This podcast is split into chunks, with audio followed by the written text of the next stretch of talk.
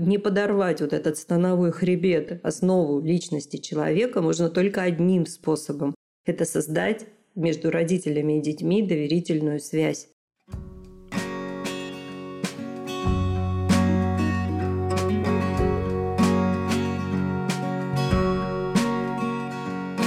Всем привет! С вами подкаст «Мы родители. Миссия выполнима». Автор контента подкаста – врач-педиатр, психиатр и психотерапевт Психотерапевтической лиги России Марина Витальевна Лазовская. Мы все уникальны, дети тоже. Невозможно знать правила на все случаи жизни, но можно узнать алгоритмы, как восстанавливать эмоциональное равновесие в сложных и конфликтных ситуациях. В новом эпизоде Марина Витальевна и я, Дарья Лазовская, дочь и сама мама троих замечательных детей, разбираем новую тему, особенно актуальную в начале очередного учебного года – и вопросы, которые вы присылаете нам в интерактивную форму. Мы говорим о том, что такое буллинг и откуда растут корни этого явления, что в поведении и характере может спровоцировать травлю, кто виноват и что делать, и при чем тут эмоциональный интеллект, а также много другого, что принес поток за время записи. Все вопросы о детях разного возраста и семьях с разными ситуациями. Объединяет их одно. Все эти проблемы – это ошибки, нарушения алгоритмов – Слушайте, чтобы узнать, как их исправлять и выстраивать отношения по-новому. Где можно узнать больше? Читайте статью Марины Витальевны по теме буллинга с понятными алгоритмами решения этой задачи, если вы с ней столкнулись. Активная ссылка в описании этого выпуска. И, конечно, слушайте наш подкаст. Каналы подкаст не дублируют, а дополняют друг друга.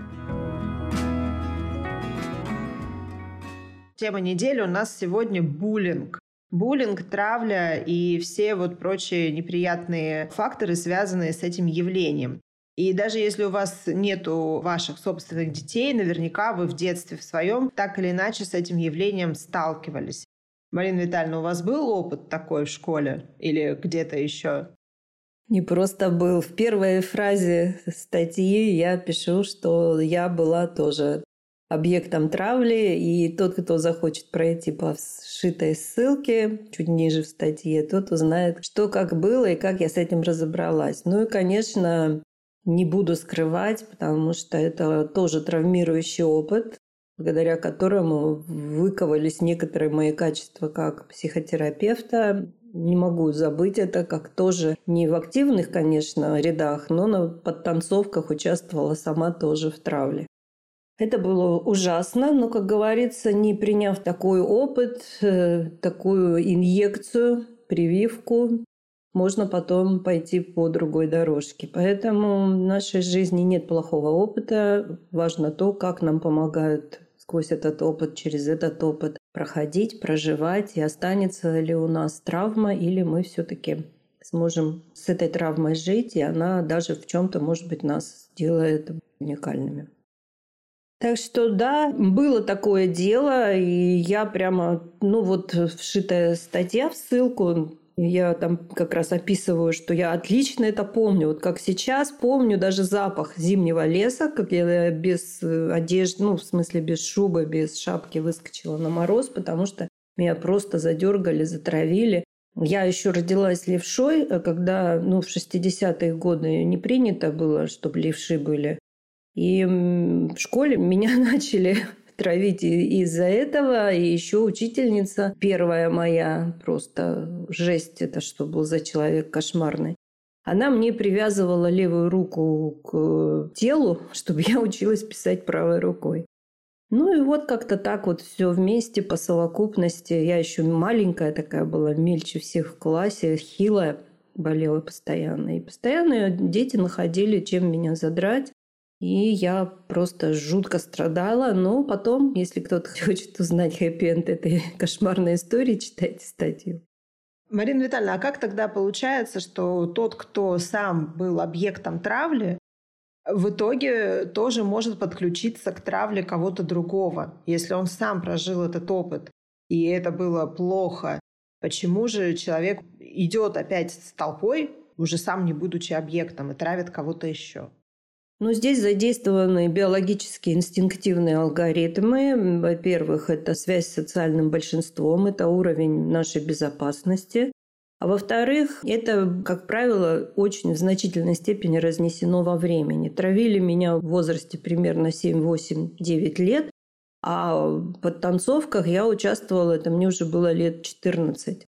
Почему? Потому что было жутко. Вот когда происходит такое, хоть кто раз был свидетелем, чувствует вот этот нездоровый, прямо болезненный какой-то азарт. Если не участвовать, то хотя бы посмотреть. Я вот именно смотрела, я ничего не делала, могу не потому, что я сейчас там оправдываюсь, нет, но я стояла, и вот я помню вот этот вот жар аж в глазах, как это было просто какое-то вот именно нездоровое какое-то ощущение посмотреть, как э, это делают с другим. Потому что страшно, что если они сейчас переключатся опять на меня, то под моими ногами опять разверзнется ад. И э, когда дети это делают, они это делают именно первая инстинктивная потребность э, безопасности. Это значит, нужно делать то же, что делает большинство, и страх самому оказаться объектом травли. А встать на защиту не хотелось? Встать на защиту для этого нужно иметь очень большую силу и мужество. А для этого детей должны защищать родители. Вот вся статья посвящена тому, что нельзя детей бросать, нужно детей защищать. Как? Благодаря алгоритмам. Прослушайте, дорогие родители, будущие и настоящие, вот эти два аудиофайла, и вы увидите, как работают эти алгоритмы. И вот в самом конце статьи я привожу пример вот в выпуске Юрия Дудя. Я не боюсь рекламировать Юрия Дудя, у него 10 миллионов подписчиков, ему уже моя реклама как бы не очень нужна последнем выпуске вот как раз э, режиссер Александр Молочников рассказывал, у меня аж мурашки были, когда он рассказал, как его отец защитил.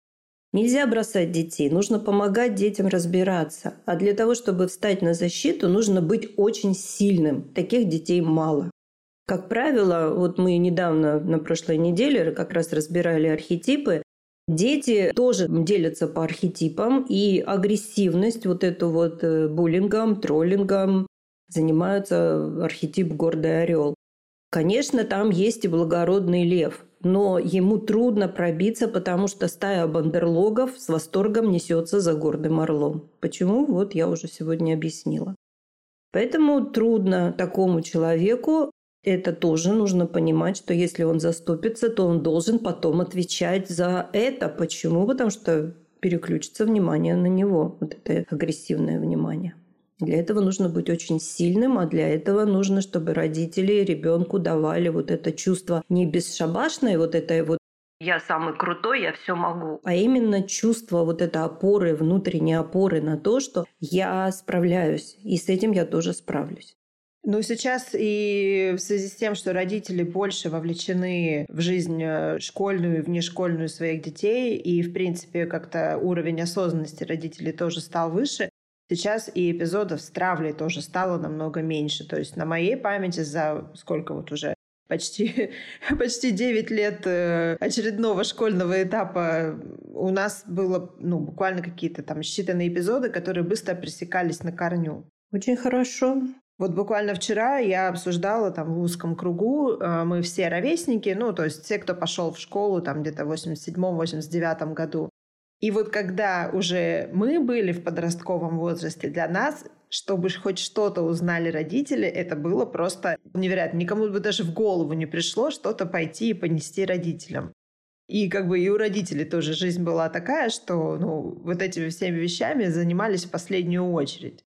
Это да. Я помню, что когда вот ты училась, я еще ходила на родительские собрания. А когда я поняла через какое-то время, что участвовать вот в этом вот каком-то непонятном процессе, который непонятно для чего создан, непонятно к чему ведет, я точно совершенно не хочу. И я просто раз в месяц вне собрания приходила там классной руководительницы, и мне рассказывали, скорбный список мне выдвигали. Говорили очень-очень хорошая девочка, а потом начиналось но. Так что... Но всегда найдется.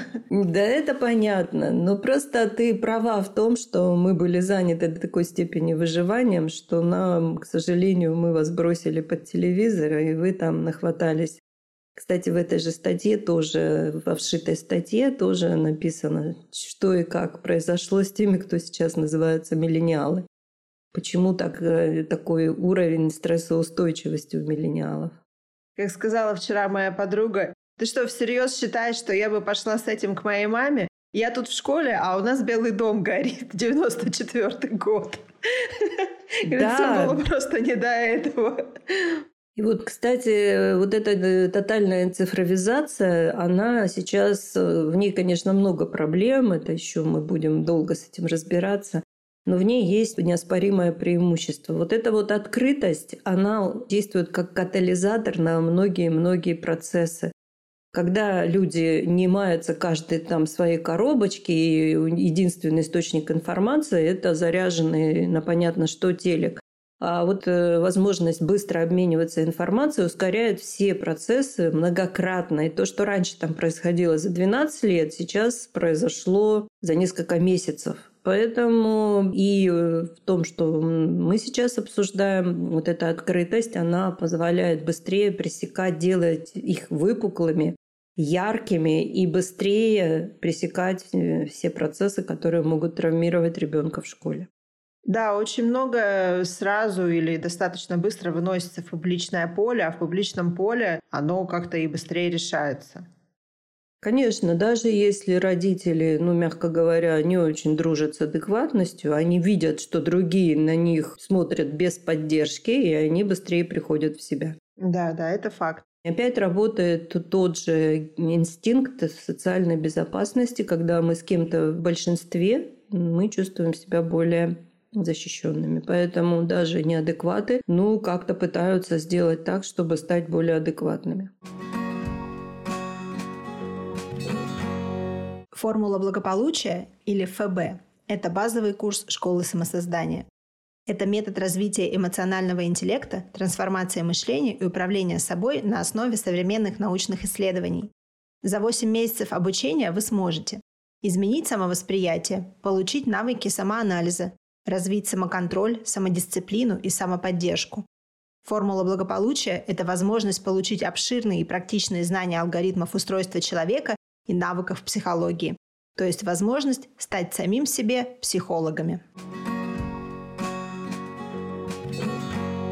А у меня вот еще такой вопрос. А есть какие-то черты явления, по которым можно точно сказать, вот это конкретно буллинг, это конкретно травля? Или, например, как в противовес этому, у ребенка повышенная чувствительность, и поэтому любые какие-то не очень понятные ему взгляды, слова, там какие-то действия в его адрес он уже воспринимает как травлю. Может быть и так, и так. Опять же, алгоритм, контекст важнее, чем факт. Нужно разбираться в каждом конкретном контексте.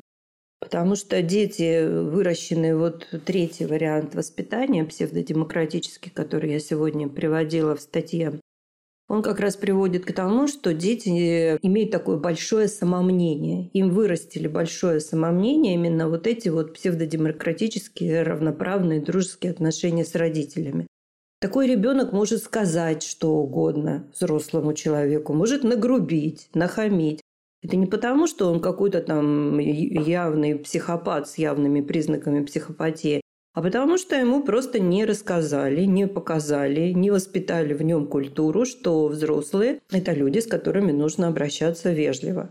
И он может что угодно сказать. Естественно, в кругу семьи-то на него определенным образом реагируют, может, даже поощряют и говорят, какой у нас свободный ребенок растет. А на самом деле это подрывает основы его безопасности, потому что когда он выйдет в социум, там никто не будет с восторгом хлопать в ладоши на какое-то его хамство. Там ему сразу покажут его место. И могут даже сделать это таким травматичным способом, как ну, через эмоционально-интеллектуальную сферу или даже через физическую.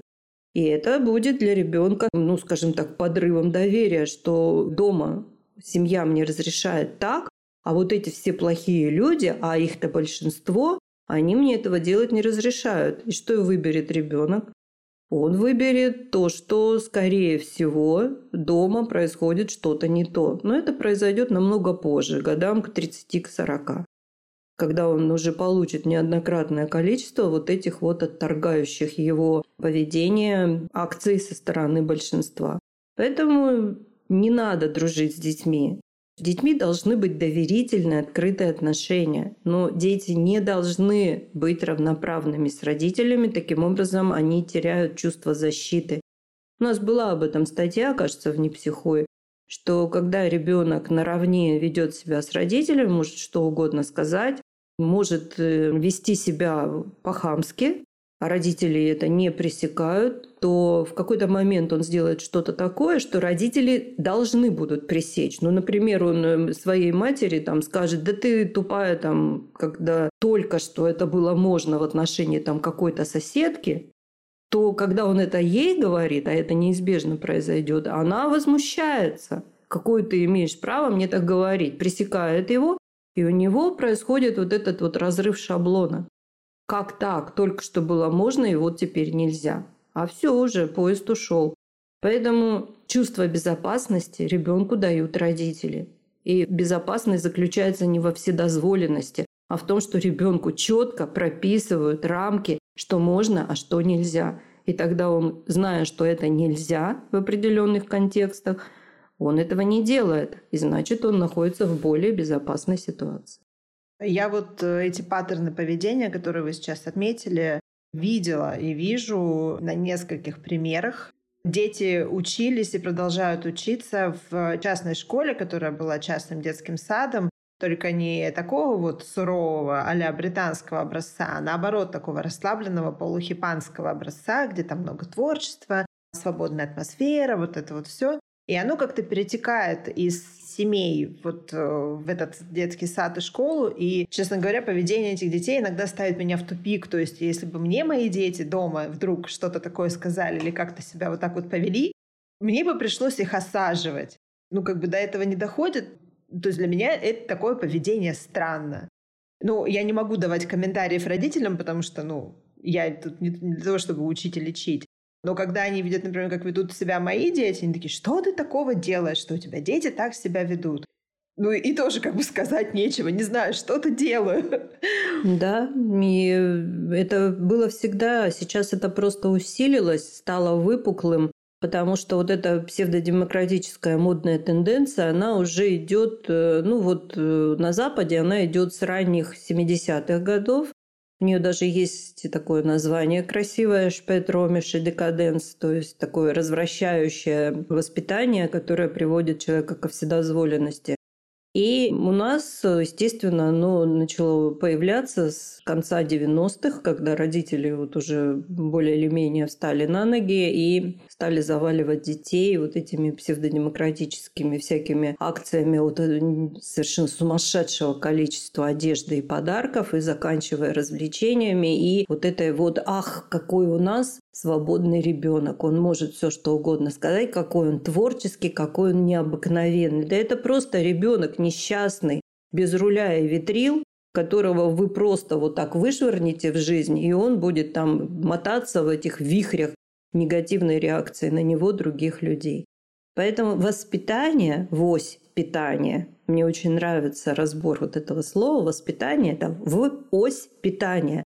То есть, что родители закладывают в ось, вот в становой хребет личности ребенка, так он потом и будет жить. А разумные ограничения – это обязательный элемент этого балета. Есть же ситуации, в которых взрослые люди тоже сталкиваются с буллингом. Да? Ну, со взрослыми это немного сложнее, но все равно такие ситуации есть. На работе, в институте, ну, то есть там, где уже сообщество более-менее взрослых людей. И вот мне кажется, что у детей, у которых как бы вот это вот воспитание без руля и ветрил, им э, потом достаточно сложно будет э, в обществе, где в целом все выросли по какой-то более такой схеме ограничивающей. Вменяемой, я бы сказала, потому что вот это вот полная невменяемость. Я уже думаю, что я смогла объяснить, почему это не добро, а зло для ребенка, когда он не знает вот этих разумных ограничений. Ведь э, когда он становится взрослым, да, сейчас, будучи взрослым, он уже, я не знаю, как надо постараться, чтобы стать объектом буллинга. Такие дети, они, как правило, если только, ну это опять же исключение подтверждают правила, вот он ярко высверкнет, да, и станет каким-то лидером, лидером чего угодно. Вот именно потому, что в него заложены вот эти психопатические черты, как непонимание, каким образом воздействует его поведение, слова, оценки на других людей, высказанные вот в той форме, в которой они у него рождаются. И он может стать вот каким-то таким лидером, но есть природа неумолима. Вот, кстати, на курсе «Формула благополучия» у нас в одном уроке мы это разбираем. Скриптовые пакеты сценарные. Каждый из нас несет в себе сценарий, который в нас заложен генетически, эпигенетически, подтвержден потом воспитанием. Их всего три. Неудачник, непобедитель и победитель. И там я как раз приводила примеры, вот сегодня в статье тоже, что вот этот искалеченный ребенок, который внесет в себе вот эти психопатические черты, он может затаиться, а потом, когда ему предоставляется возможность, он становится вот таким вот лидером. И какое-то время кажется, что это просто нереально, как вот из этого, извините за выражение, ущербного, униженного, там, я не знаю, не хочется эти слова грубо говорить, как он смог стать лидером? Как это произошло? А вот произошло как переворачивание сценария. Но, здесь большое такое но. В какой-то момент, оказывается, это не работает в долгосрочной перспективе. Ну, давайте возьмем самый такой яркий пример. Это Гитлер и Сталин. То есть это дети, которые были, ну, скажем так, в ущербной позиции в детстве. И из-за своего происхождения, из-за того, что у них не было отцов, они схватились вот за эту вот ущербность, она вырастила им сильные стеничные черты психопата. Какое-то время они держали во власти полмира, а потом все лопнуло. И все перевернулось, и вышло, что этот победитель в кавычках опять стал неудачником. И это алгоритм. Это происходит со всеми такими диктаторами, которые несут в себе вот эту вот травму глубочайшей ущербности и самоотрицания. Так что природа неумолима. Ну, это такие прям уже гипертрофированные яркие примеры, про которые все знают. В жизни, конечно, до такого не доходит э, сейчас, э, до таких вот крайностей. Почему не доходит? Возьмем любую семью, где есть абьюзер. Вот вам и пожалуйста. Там помимо буллинга и троллинга еще и газлайтинг может присоединиться. Это тот же самый алгоритм, просто другой масштаб. Когда жалкий желтый червяк получает такую власть, ну, например, над членами своей семьи, над женой, и всем кажется, что да, он прав, потому что он лучше знает, он понимает, а он просто всех травит. И те, кто соглашаются на это, те становятся жертвами. И какое-то время это может даже длиться. На самом деле он хороший человек, просто вот так себя ведет. Да, да, совершенно верно. Спросите любую жертву абьюзера, и вы узнаете целый список вам будет выкачен, почему ему просто не повезло. Друзья, мы здесь постоянно упоминаем курс «Формула благополучия». «Формула благополучия» — это базовый наш курс школы самосоздания. И сейчас у нас на него уже заканчивается набор. Самое время, если вы еще этого не сделали. Ну, хотя я вижу, что здесь сейчас много с нами наших слушателей и выпускников. Если вы еще не подали заявку, самое время это сделать. И на следующие 8 месяцев отправиться в путешествие самосоздания, самопознание, узнавание себя и погружение в то, как все это работает. Все то, о чем мы много и часто говорим здесь на наших обоих каналах. У меня вопрос э, по теме снова буллинга. Как бы в моем понимании то, как человек себя будет вести в ситуации с травлей, независимо от того, жертва он или тот, кто, собственно, травит, очень связано с эмоциональным интеллектом. И вот как раз те родители, которые, вот как вы сказали, демократизм? Псевдодемократическая модель, да. Да.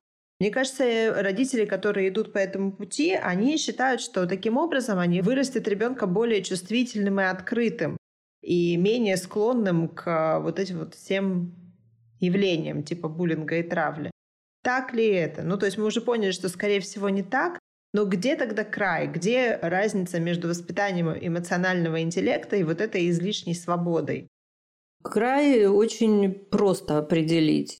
Ребенок э, начинает свою жизнь в семье, и семья определяет те вектора, по которым пойдет развитие его жизни.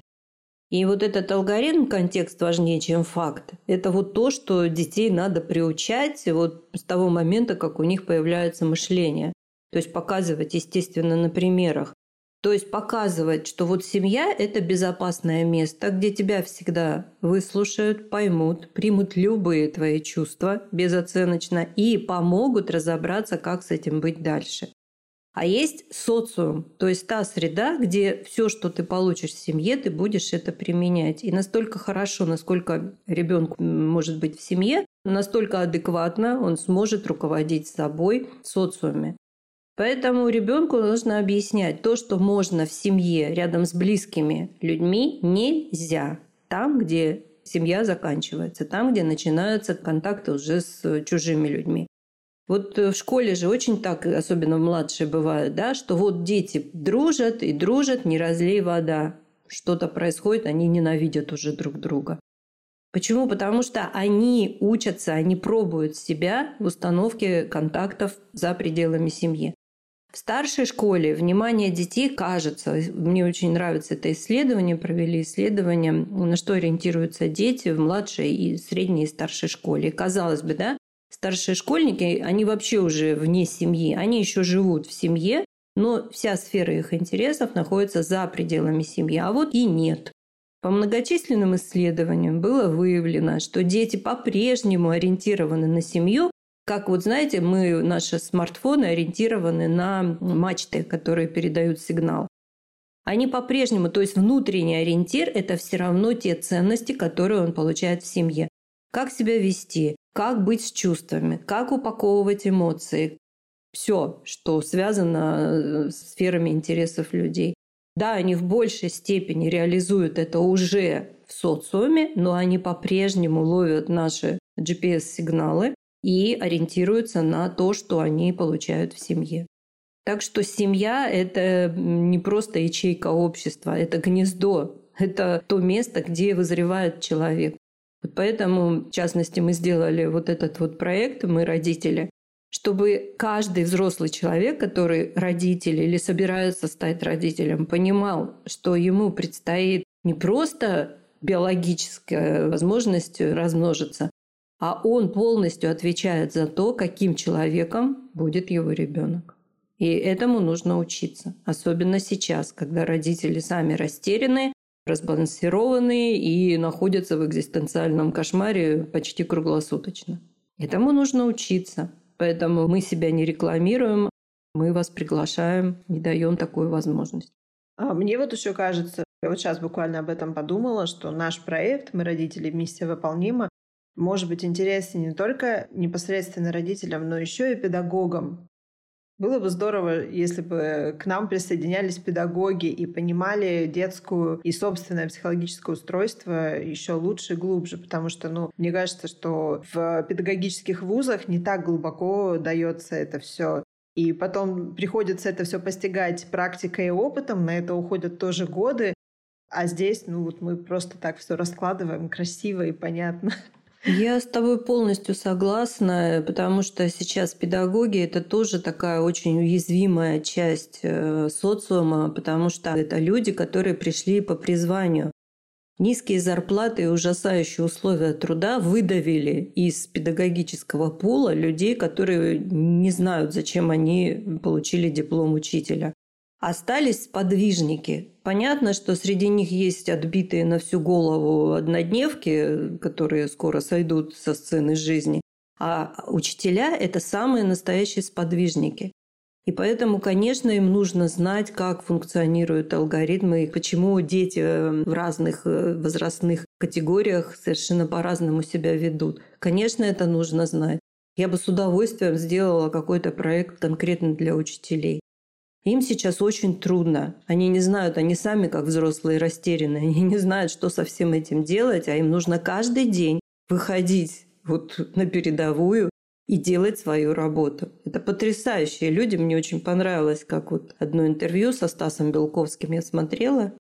И он как раз говорил, что учителя – это совершенно потрясающие люди, которые вот реально несут в себе какую-то вот такую даже идею мессии что брать на себя заботу о чужих детях и не просто преподавать им предметы, а воздействовать на них как наставники. А сейчас они находятся в очень уязвимом положении. Да, я с вами совершенно согласна. Я сейчас наблюдаю у троих детей, соответственно, трех классных руководителей. И вот сейчас есть какой-то некий момент, когда есть баланс, когда мне они все нравятся. И всем им постоянно говорю спасибо, спасибо, спасибо за то, что вы есть. Марина Витальевна, вот если бы нужно было дать какую-то такую очень обобщенную рекомендацию взрослым по теме буллинга, вот что нужно знать для профилактики? То есть, когда уже ситуация идет, она идет, а вот именно для профилактики. Для профилактики нужно быть в контакте с детьми. Вот в этой статье сегодняшней всего две вшитых ссылки. Я с большим удовольствием прочитала обе статьи вшитые, как будто бы не я их писала. Прекрасные статьи, без всякой лишней информации, обзор того, что нужно делать, а что не нужно делать. И самая важная рекомендация родителям – это помнить алгоритм. Сначала принятие чувств, а потом наставление. Потому что не подорвать вот этот становой хребет, основу личности человека можно только одним способом. Это создать между родителями и детьми доверительную связь, которая в дальнейшем трансформируется и перейдет в связь ребенка, взрослеющего ребенка, юноши, девушки, человека, в связь с собой. И вот это вот именно то, о чем мы говорим, как функция эмоционального интеллекта. Что бы ни произошло, я с этим справляюсь. Но разве не это мы хотим для своих детей? Поэтому как бы у вас ни разрывалось там все ваше эго от того, что надо немедленно ему доказать, показать, наказать, как он не прав и как надо, остановитесь, сделайте вдох, выдохните. И сначала поговорите о чувствах. Да, я понимаю, как тебе трудно, как тебе сложно. Приведите какой-то свой пример из жизни. Не стесняйтесь, можете мифотворчеством заниматься. Главное, чтобы пример был годный. А потом ненавязчиво, спокойно, спокойно, когда ребенок уже тоже успокоился и слушает вас, расскажите ему, как бы вы поступили в этой ситуации. Не как ты должен поступать, а как бы вы поступили в этой ситуации. Вот это и есть наставничество. Берегите себя, дорогие родители. Трудно сейчас. Я понимаю, насколько вам трудно, насколько сейчас вся окружающая повестка создает напряжение. Но помните, что безвыходных ситуаций не бывает. И очень скоро начнет все выправляться. Хотя в это сейчас не верится, но уже, уже процессы идут, просто пока их не видно. Зато потом мы будем радоваться тому, что мы выстояли и детей своих сохранили. А значит, у нас у всех есть будущее. Берегите себя и будьте здоровы. Спасибо вам, Марина Витальевна, за ответы, за такую тему очень нужную и важную. Я сегодня тоже много нового узнала и, и из области чувств тоже. Замечательно. Благодарю тебя за качественную и очень глубокую работу по подготовке наших трансляций и подкастов. И тоже береги себя. Благодарю вас, Марина Витальевна. Друзья, спасибо, что вы были сегодня с нами. До новых встреч. Благодарю вас за внимание, дорогие друзья. Берегите себя. Всем до свидания. Ставьте нам реакции, пишите комментарии, делитесь с друзьями и знакомыми. Так нас скорее увидит медиапространство и еще больше человек.